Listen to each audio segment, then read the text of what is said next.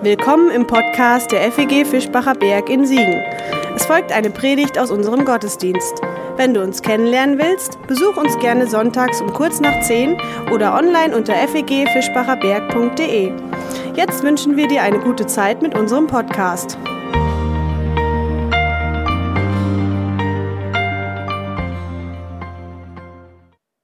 Mal haben ja kleine Dinge große Wirkungen.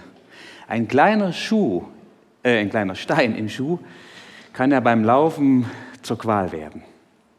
Oder ein falsch gesetztes Komma kann in einem Text plötzlich aus drei zwei Personen machen.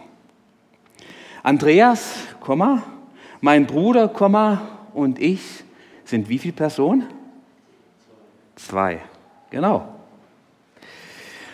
Ähm, weil Andreas und mein Bruder die Apposition zu Andreas ist. Aber wenn das Komma fehlt, dann werden aus zwei drei Personen. Andreas, mein Bruder und ich. Und wenn es dann weitergeht, Andreas, mein, Bru mein Bruder und ich haben 1000 Euro geschenkt bekommen, dann ist die Frage, kriegst du jetzt 500 Euro oder kriegst du nur 333 Euro? Kleine Dinge haben manchmal große Wirkungen. Im Hebräischen gibt es kein Komma, ähm, dafür ein Buchstaben, der in der Regel mit und übersetzt wird. Er kann aber auch heißen da, weil und zwar, denn und so weiter. Wie man diesen Buchstaben übersetzt, ist sehr entscheidend. Ist es eine Aufzählung oder ist es eine Erklärung? Dazu ein klassisches Beispiel aus der Adventszeit, die wurde ja schon bereits angekündigt. Sacharja Kapitel 9, Vers 9. Juble laut, Tochter Zion. Freue dich, Tochter Jerusalem, siehe, dein König kommt zu dir. Er ist demütig und reitet auf einem Esel und auf einem Fohlen, einem Jungen der Eselin. So, und jetzt könnte man fragen, reitet er jetzt auf zwei Tieren oder auf einem Tier? Ist dieses und ein aufzählendes und oder ein erklärendes und? Was meint ihr, was ist hier richtig? Man kann sich eigentlich nicht vorstellen, dass Jesus auf zwei Eseln reitet. Das kommt vielleicht noch im Zirkus vor, aber nicht in der realen Welt. Die Elberfelder Übersetzung, die übersetzt das an dieser Stelle schon richtig, meine ich. Juble laut, Tochter Zion, jauchze, Tochter Jerusalem. Siehe, dein König kommt zu dir. Gerecht und siegreich ist er, demütig und auf einem Esel reitend, und zwar auf einem Fohlen, einem Jungen der Eselin. Die Luther-Übersetzung bringt das etwas anders rüber. Und genau das ist der Schlüssel, um hier heute den Psalm 149 richtig zu verstehen. Über den möchte ich nämlich heute mit euch nachdenken. Psalm 149. Halleluja. Ja. Ja, ihr merkt, ich fange einfach mal so an. Das ist ein Befehl. Halleluja heißt Lob Gott. Und das Ja ist die Abkürzung für Jahwe. Lobt Jahwe heißt es richtig. Und wir machen daraus dieses Halleluja und das ist für uns also heute auch so geläufig. Lobt den Herrn. Das steckt hinter diesem Aufruf Halleluja. Halleluja. Singt dem Jahwe ein neues Lied, ein Loblied für ihn in der Gemeinde der Frommen. Israel soll sich freuen über seinen Schöpfer. Die Zionskönige sollen jubeln über ihren König. Sie sollen seinen Namen loben mit Tanz, mit Handtrommeln und Trageleiern ihm aufspielen. Denn Jahwe befreundet sich mit seinem Volk, er schmückt die Gebeugten mit Rettung.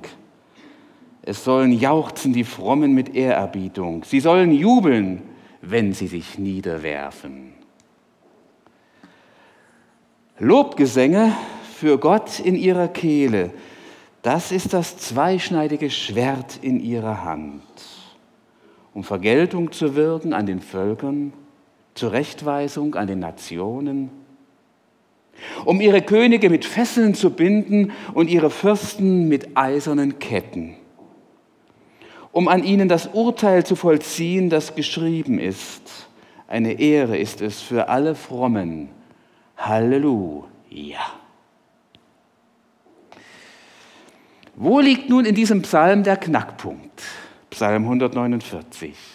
Wo entscheidet sich, ob, in diesem, ob dieser Psalm mit Loben oder mit Gemetzel endet? Dazu noch einmal Vers 6. Da heißt es, Lobgesänge für Gott in ihrer Kehle, das ist das zweischneidige Schwert in ihrer Hand. Und die Elberfelder Übersetzung, ich habe die nochmal dazu genommen, die schreibt Lobpreis Gottes in ihrer Kehle und ein zweischneidiges Schwert in ihrer Hand. Da kann man jetzt fragen, was ist nun richtig? Loben statt Schwert oder Loben und Schwert? Ist es nun ein erklärendes Ist und oder ein aufzählendes Und? Soweit mal dieser Knackpunkt in diesem Psalm. Kurioserweise macht das keiner der klassischen Bibelübersetzungen. Alle bringen sie dieses aufzählende und, loben und das Schwert in der Hand. Könnt ihr nachlesen in der Luther-Übersetzung, Elberfelder Übersetzung und, und, und, und. Also nach dem Verständnis der Bibelübersetzungen sollen sie zweierlei machen. Gott loben und dann noch ein Schwert in ihrer Hand haben um dann den Völkern, um die Völker zu zerschlagen und den Königen mal so einen richtigen auf die Mütze zu geben. Aber das kann doch nicht gemeint sein. So ein Gemetzel ist nach meiner Überzeugung ausgeschlossen. Der Psalm entstand in einer Zeit, nachdem Israel aus dem Exil zurückgekehrt ist die kriegerischen Auseinandersetzungen beim Einzug in das Land Kanaan unter Josua, die sind schon längst vorbei.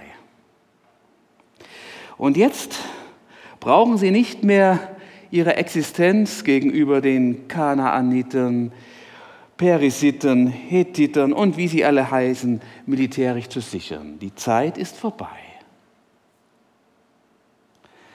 Übrigens, diese Gideon-Geschichte ist ja auch so eine Story. Kennt ihr die?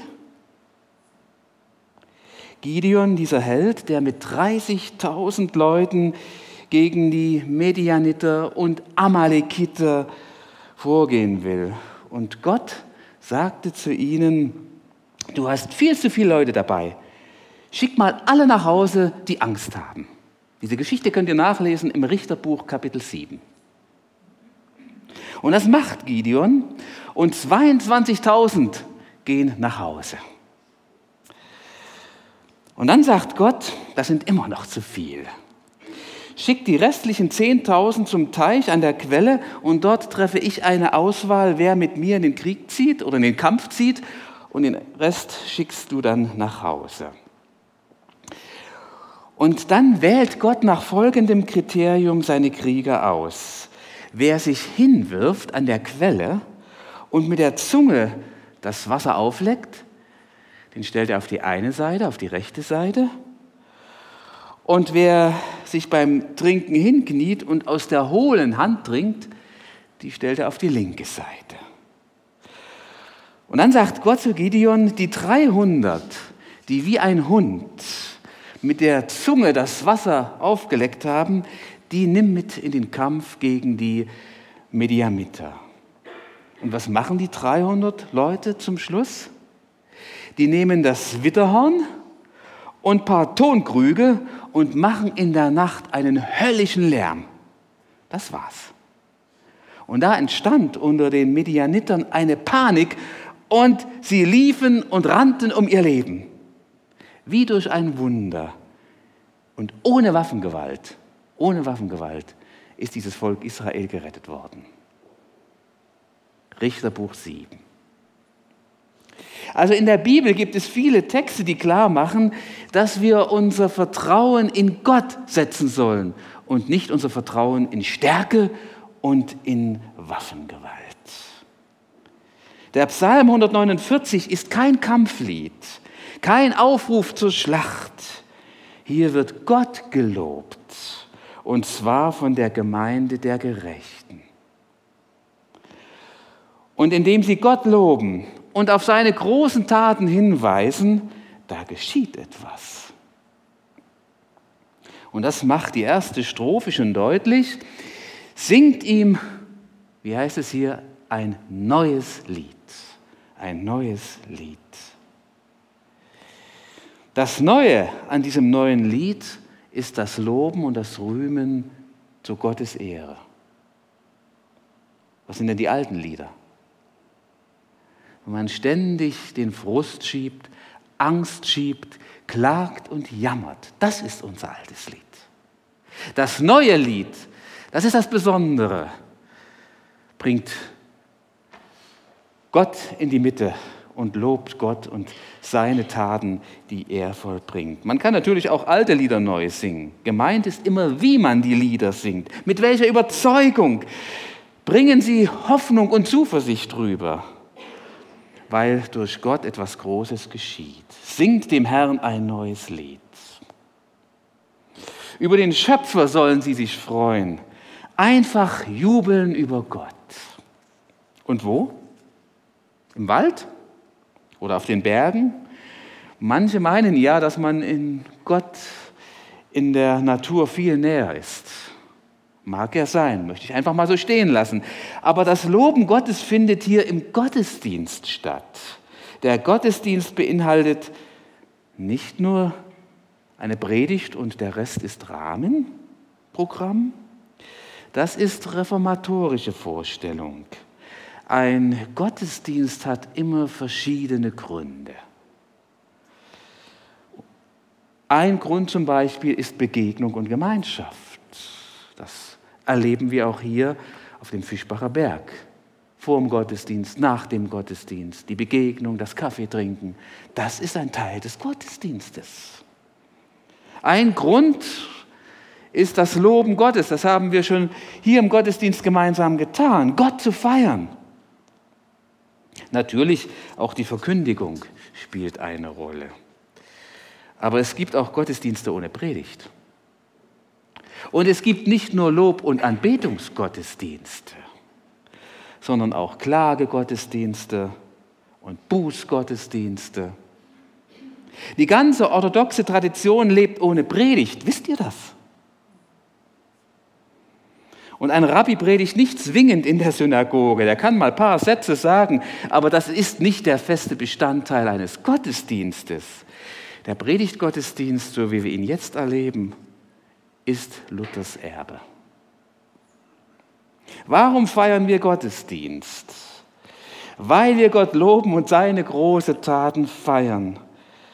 Natürlich sind Textauslegungen auch ein zentraler Bestandteil und ich versuche das gerade mit uns gemeinsam jetzt hier mit diesem Psalm.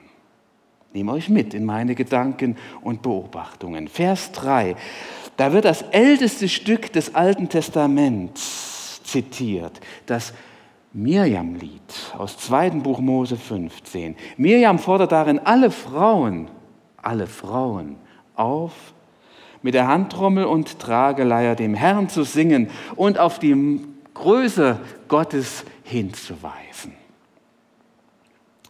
Weil dieser Gott Israel den Sieg über Ägypten geschenkt hat. Ich zitiere, er hat Ross und Mann ins Meer geworfen. Das singen die Frauen.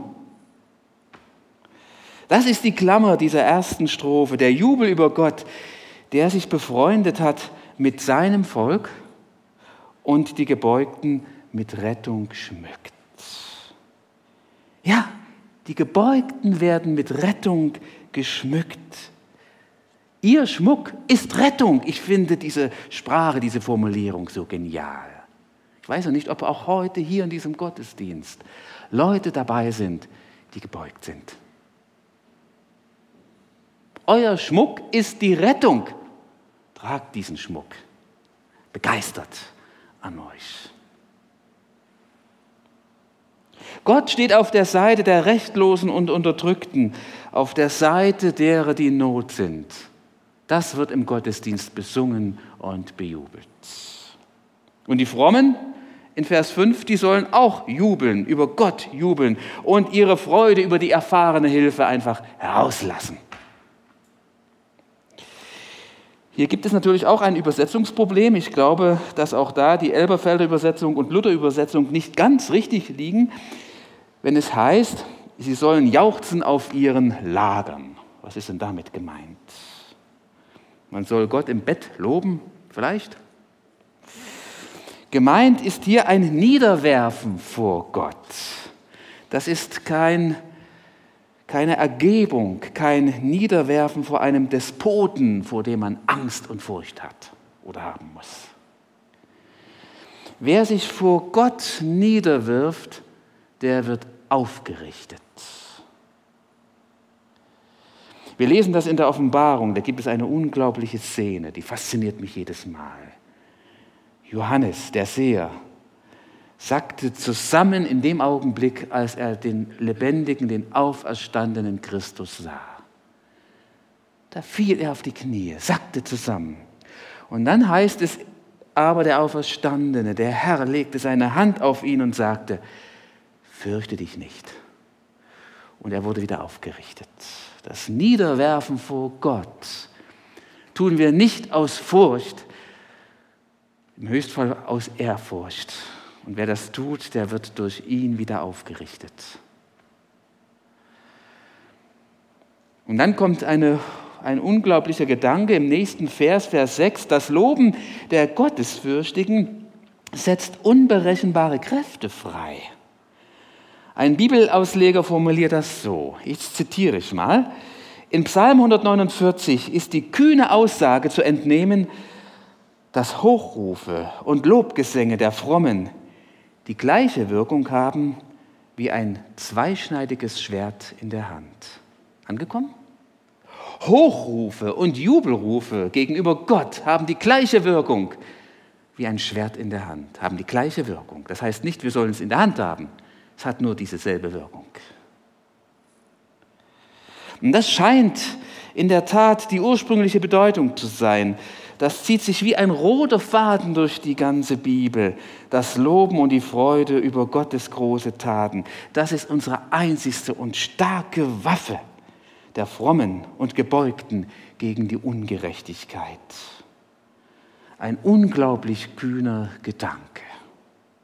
Durch das Loben der Gerechten wird Gerechtigkeit wiederhergestellt. Ich will zwei Argumente nennen, warum ich glaube, dass das gut und biblisch und richtig ist, so diesen Psalm auch zu übersetzen. Josua Kapitel 6, auch eine Geschichte aus dem Alten Testament. Die Mauern Jerichos fallen durch das Loben über Gottes Rettung. Da ziehen also die Priester und die frommen mehrmals um die eigentlich nicht einnehmbare Stadt, um die Mauer. Und allein das Loben Gottes verändert hier Verhältnisse. Was auch immer an dieser Geschichtsüberlieferung mit den Mauern von Jericho nun genau dran ist und wie das im Einzelnen ablief, wahr ist, das Loben verändert die Situation und schafft neue Fakten. Mauern fallen. Das ziehe ich aus dieser Geschichte. Und so ganz weit weg, und da komme ich zum zweiten Beispiel, ist das ja nicht, dass Loben auch Mauern zum Einstürzen bringt, vor 30 Jahren. Das ist doch unfassbar, dass Gebete und Kerzen die Mauer in Berlin zum Einsturz gebracht hat. Der berühmte Satz eines Stasi-Offiziers aus Leipzig ging damals durch die Presse, ich zitiere. Der sagte, wir waren auf alles vorbereitet, nur nicht auf Gebete und Kerzen. Jetzt kann ich ja sagen, ich komme von da drüben. Wir selbst hatten zu Hause auch unsere Kerzen an die Fenster gestellt. Das war unsere Hoffnung. Das war das Einzige, was wir konnten. dass sich etwas verändert. Eine Kerze als Symbol der Hoffnung und der Zuversicht. Ich lebte damals in Berlin und Potsdam und habe das alles hautnah miterlebt. Jawohl. Das ist aus meiner Sicht der eigentliche Grund, warum die Mauern gefallen sind. Es haben tausende Christen, aber auch Nichtchristen, das muss man dazu sagen, auch Nichtchristen, gehofft, gebetet und geglaubt, dass irgendeine Macht, die man nicht sich erklären kann, Gerechtigkeit schafft.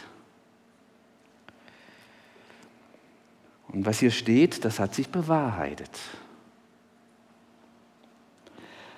Halten wir fest, dieses neue Lied, diese Freude über Gott, die wir rauslassen, hat Kraft und Energie, etwas zu bewegen. Die Situation der Armen und Gebeugten hat sich geändert. Durch das Loben stellt Gott Gerechtigkeit wieder her. Und das ist nicht nur eine emotionale Angelegenheit, sondern auch eine juristische Angelegenheit. Dass nämlich Dinge wieder ins Lot kommen, dass das Recht wiederhergestellt wird. Gerechtigkeit zu schaffen, darum geht es ja hier in diesem Psalm. Es geht nicht um Vergeltung, Leute, es geht nicht um Vergeltung, sondern dass die Armen und Gebeugten wieder aufgerichtet werden und denen das Handwerk gelegt wird, die zu Unrecht Geld und Macht an sich gerissen haben. Sie sollen, so heißt es in diesem Psalm, in Ketten und Fesseln gelegt werden und Verantwortung für ihr rücksichtsloses Tun übernehmen. Also eine juristische Angelegenheit.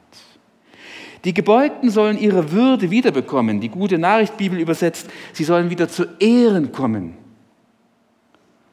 Gott wird die Menschenrechte wiederherstellen. Der Kampf um Menschenrechte, ja, das ist ein christliches Anliegen, wohl wahr.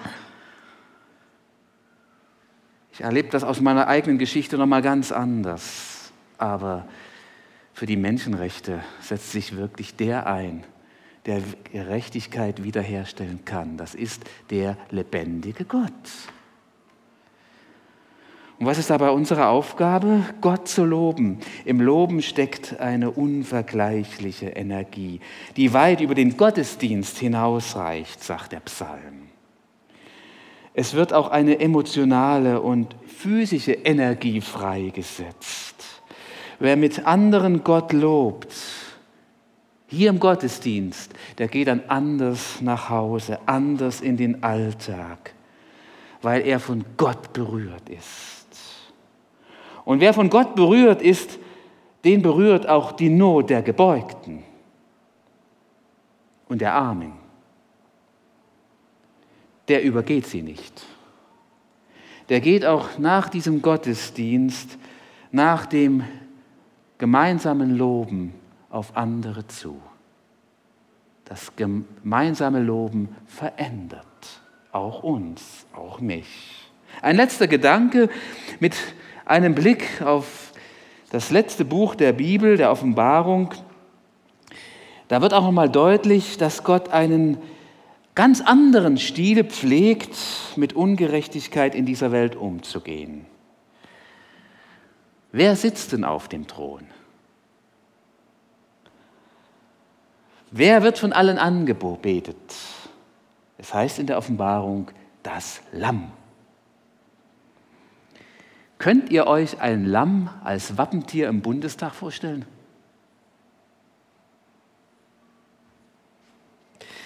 Die Wappentiere der europäischen Staaten sind alles Raubtiere. Löwe, Adler, Bär, Stier. Ja, warum? Warum ist das so? Weil wir einen Gott, eine Kraft haben wollen und oder uns auch wünschen, die etwas durchsetzt, die etwas bewegt. Ein Raubtier, ja, das brauchen wir vielleicht auch in der Politik. So meinen wir es zumindest. Etwas, ein Tier, eine Kraft, die etwas durchsetzen kann. Wir wollen doch kein Lämmlein auf den Thron. Deshalb werden wir auch nie ein Lamm als Wappentier sehen. Das göttliche Wappentier ist das Lamm, das die Sünde der Welt trägt. Das Lamm, das die Gerechtigkeit wiederherstellt in dieser Welt, das Lamm. Übrigens muss man nach meiner Meinung auch die Offenbarung so übersetzen, auch dieses und als erklärendes und übersetzen. Da heißt es nämlich in Offenbarung Kapitel 5, und ich sah eine große Schar aus allen Nationen und Stämmen und Völkern und Sprachen. Niemand konnte sie zählen und sie standen in weißen Gewändern vor dem Thron, und zwar vor dem Lamm. Vor dem Lamm. Und hoben Palmenzweige in den Händen und riefen mit lauter Stimme, die Rettung kommt von unserem Gott, der auf dem Thron sitzt, und zwar von dem Lamm.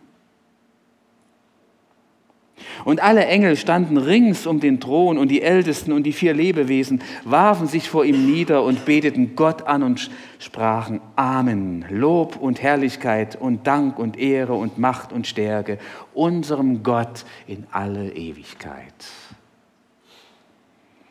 Und diese Vision aus Offenbarung schwappt hinüber in unser Loben, hier in dieser Gemeinde, in unserer Gemeinde, in der Gemeinde Gottes und gibt uns die Energie, dass wir uns für die Gerechtigkeit einsetzen.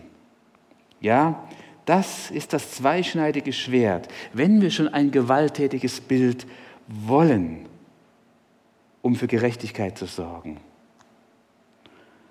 Und nach dem neutestamentlichen Zeugnis ist das Schwert des Geistes bekanntlich das Wort. Eben kein Schwert, sondern das Wort. Wir haben nur das Wort, das Wort Gottes. Wir haben nur die Macht der Bitte. Wir haben nur die Kraft des Lobens. Mehr nicht. Und doch ist das alles, was nötig ist, was wir brauchen. Und die lasst uns nutzen und dafür eintreten für Gerechtigkeit in dieser Welt und auch in unserer Stadt Siegen.